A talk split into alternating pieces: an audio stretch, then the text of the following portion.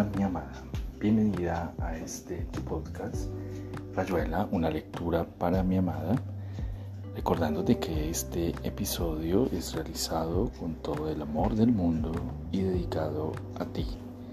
Hoy continuaremos con la lectura de uno de los episodios o relatos de este gran maravilloso escritor Julio Cortázar. Espero sea de tu agrado te amo, te amo con todo mi ser y todo mi corazón. Acepto el café, dijo Juan, y vuelvo a lo mío. Este hombre, que ya no es un personaje de novela, este argentino que anda por la calle de las novelas que nos interesan y que son tan poquitas.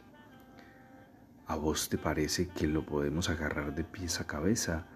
Que lo podemos conocer y ayudarlo a conocerse y que para eso se precisa hablar de él, hablarlo, con un lenguaje absoluto y sin freno, un verbo que no respete otra cosa que su propio sentido, que no tenga otra dignidad que la de servir a su hombre novelista y a sus hombres novelescos.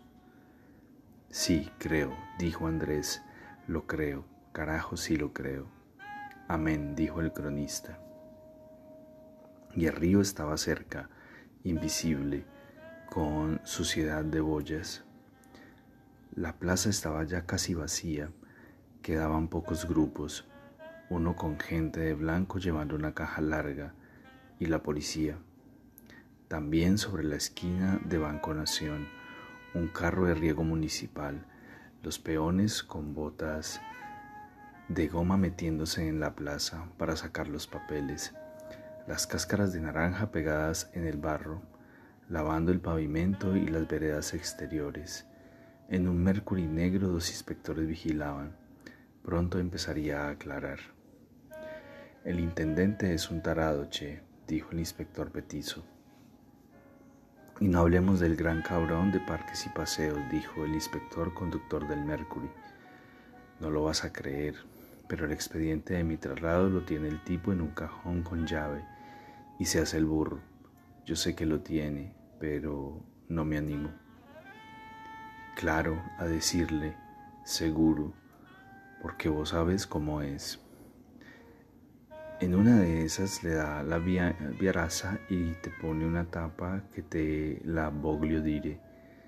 Ahí adentro no se puede hacer carrera, che. ¿Y qué le vas a hacer? Bueno, ya cumplimos con esto. ¿Te parece que alcanzará con un carro de riego? Y sí, dijo el inspector conductor del Mercury, que le den una mano de gato y listo. Total, mañana la vuelven a empezar. Del orificio, negro adentro y tembloroso en los bordes, donde una capa rosada vibraba y se contraía, adquiriendo por un segundo la perfecta inmovilidad de la circunferencia quebrada después de, por la irrupción del óvalo, la elipse, el torpe triángulo de extremos curvos, fue saliendo una materia de un rosa más claro, agitada en su ciega cabeza, retrocediendo con prontitud de látigo para asomar otra vez a la mandra decapitada, crudo falo informe. Y Abelito pasó dos veces la lengua por la estampilla, la primera para ablandar la goma, la segunda para sentir, porque eso no cambia.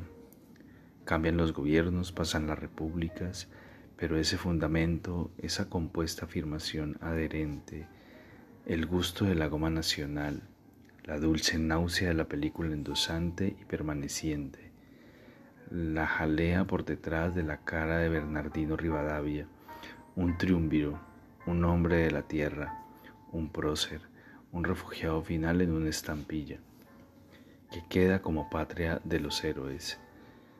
Cosa importante en la estampilla, que queda como patria de los héroes, barridos y sonados ya en la historia. Pero, ¿qué quiere decir ya en la historia? Sí, la historia es un momento, una mísera palabra, una mísera palabra que resuena altisonante y alma fuerte a todo esto Abel pegaba la estampilla conforme a las instrucciones de correos y telecomunicaciones.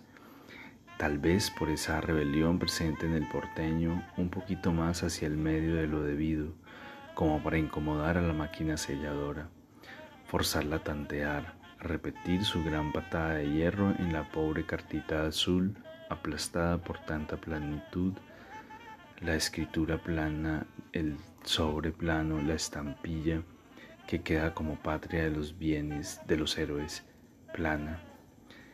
En la de cinco San Martín, en la de diez Rivadavia y en el silencio de la noche la enorme de la patria. Pero no son ellos, nunca son ellos, no caben. ¿Qué decreto podría confiscarle la dimensión que más allá de la estampilla empieza? Nacer para que un tipo te lama la nuca en la recoba antes de la madrugada. Nacer para que una máquina selladora te parta la cara dos millones de veces al día. Estadísticas de correos. Los de las estampillas de más arriba de un peso, acomodados, menos viaba, pataditas con guante tolerables. Y esa es una de las maneras de estar en la historia. Lo peor, la disponibilidad. Hágase, eríjase, conmemórese, bautícese, exúmese, repátriese, transpórtese, mausoléese, estampíllese, discurséese, eso. ¿Qué queda como patria de los héroes? Un hombre hermoso ignorado en su esbelto adiós y tarantanchín, tarantanchín y la gloria inmarcesible y el avaro y el acendrado culto de millones de lenguas lamiéndote el pescuezo y millones de sellos rompiéndote la cara. Buzón Abel adentro, mañana en poder del destinatario y el sobre a la basura. Con su cara, su gloria inmarcesible, San Martín entre fideos y pedazos de budín de sémola. 2. De pronto recordó, debía tener tres o cuatro años, lo hacían dormir en una cámara desnuda, en un inmenso lecho, y a los pies crecía un ventanal. Era en verano y el ventanal quedaba abierto. Se acordó hasta de los menores detalles. Despertar mirando un cielo lívido, como pegado al marco, en vez del vidrio, un cielo gomoso, sucio, el amanecer. Y entonces cantó un gallo, rajando el silencio con un horroroso desgarramiento del aire, y fue el espanto, la abominable máquina del miedo, vinieron, lo consolaron, lo tuvieron en brazos, lo... Dios mío, el taxi tomó despacio por Leandro Alem. El edificio del correo parecía un decorado, ilustración para la historia de Malet. Herido en una sedición, Licurgo.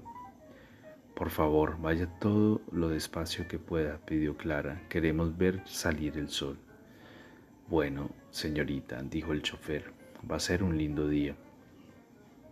¿Quién sabe? dijo Clara.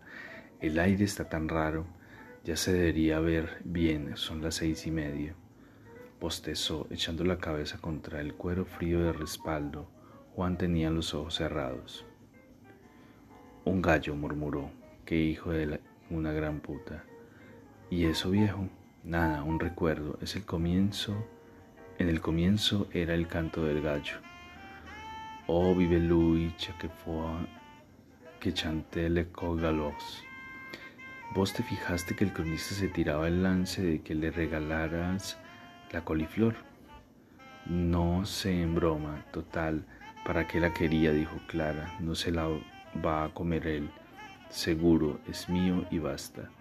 Clara le acarició el pelo y refugió la cabeza en su hombro. Creo que ahora tengo un poquito de sueño, dijo. Yo también. Qué noche. Bah, dijo Clara abriendo los ojos. No te muevas, pidió Juan. Me gusta sentirte el olor del pelo. Oí cómo grita ese tren, como mi gallo. Ah, tu gallo. De veras que grita.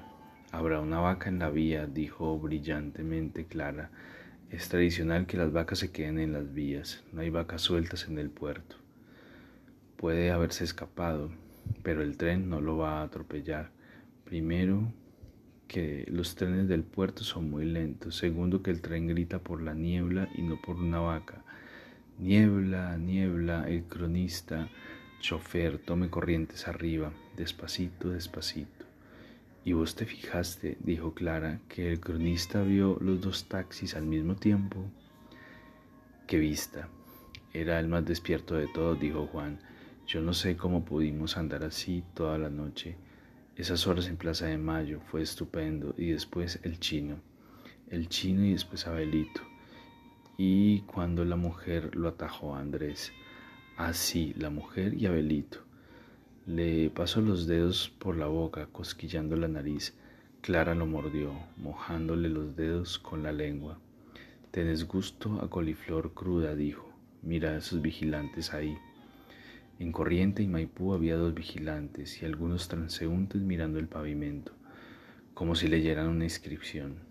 El chofer detuvo el coche y vieron que el pavimento estaba hundido en una extensión de dos o tres metros, justo delante del la Modart. Poca cosa, pero bastante para romperle un eje a un auto.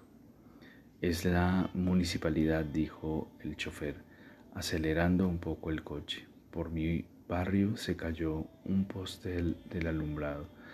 De golpe se enterró medio metro y después se ladeó los malos cimientos porque la municipalidad no vigila. No creo que un camión haya podido hundir así el asfalto, dijo Clara, semidormida. El cronista lo explicaría también, también. Ella es buena, salmodió Juan, dejándose ganar por el ensueño. Ella es muy buena. Y tenía la cara blanca bajo el chambergo azul. Ella viene de Formosa, de Cobunco.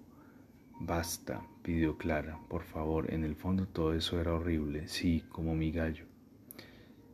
Clara se apelotonó contra él. Decide que vaya más ligero, tengo tantísimo miedo. Yo, dijo el cronista, he estado pensando.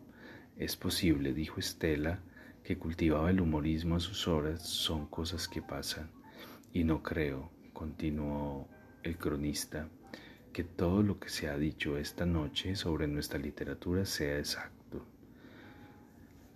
Pedirle al chofer que suba por Córdoba, murmuró Andrés, que parecía dormir, y deja quieta la literatura.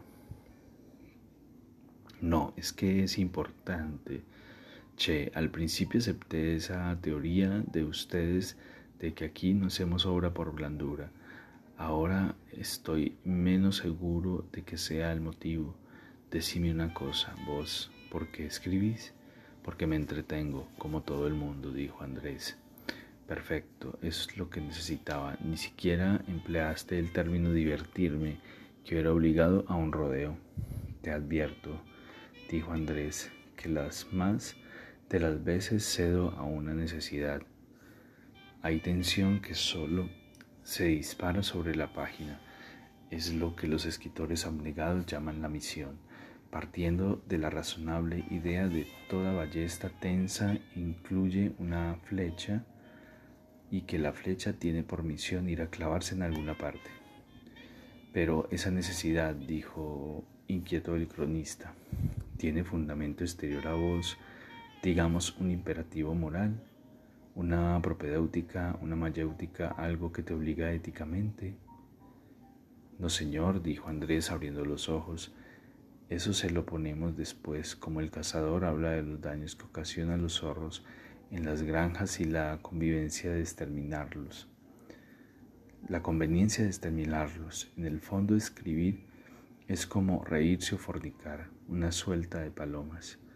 De acuerdo, pero hay que distinguir entre literatura, digamos, pura, y Dios me perdone el mal uso, y el ensayo con fines docentes. Aquí hay más, de, más que entretenimiento. Por lo regular, el que enseña no se entretiene. Esencialmente sí, dijo Andrés. Si se enseña por vocación, en principio actúa para cumplirse. Y a eso le llamo yo entretenimiento. Realizarse es divertirse. ¿O vos crees que no? En fin, la cosa es sutil, dijo el cronista, que plagiaba frases de la versión española de los tres mosqueteros. Los poetas, por ejemplo, son felicísimos con sus poemas, a pesar de que se considere elegante suponer lo contrario. Los poetas saben muy bien que su obra es su realización y bien que la saborean. No creas que nunca en las historias de poemas escritos con lágrimas. En todo caso son lágrimas recreadas como las de los lectores. Las lágrimas verdaderas a base de cloruro de sodio se lloran por o para uno mismo, no para proporcionar tinta lírica. Acordate de San Agustín cuando se le murió el amigo. Yo no lloraba por él, sino por mí, por lo que había perdido. Y por eso las elegías siempre se escriben mucho después, recreando el dolor y siendo feliz como se es feliz mientras se escucha morir a Isolda y se asiste a la desgracia de Hamlet. Y aquí termina Rayuela, una lectura para mi amada. Espero eh, esta lectura haya sido de tu agrado. Recuerda que te amo, te amo con todo mi ser y todo mi corazón. Te amo.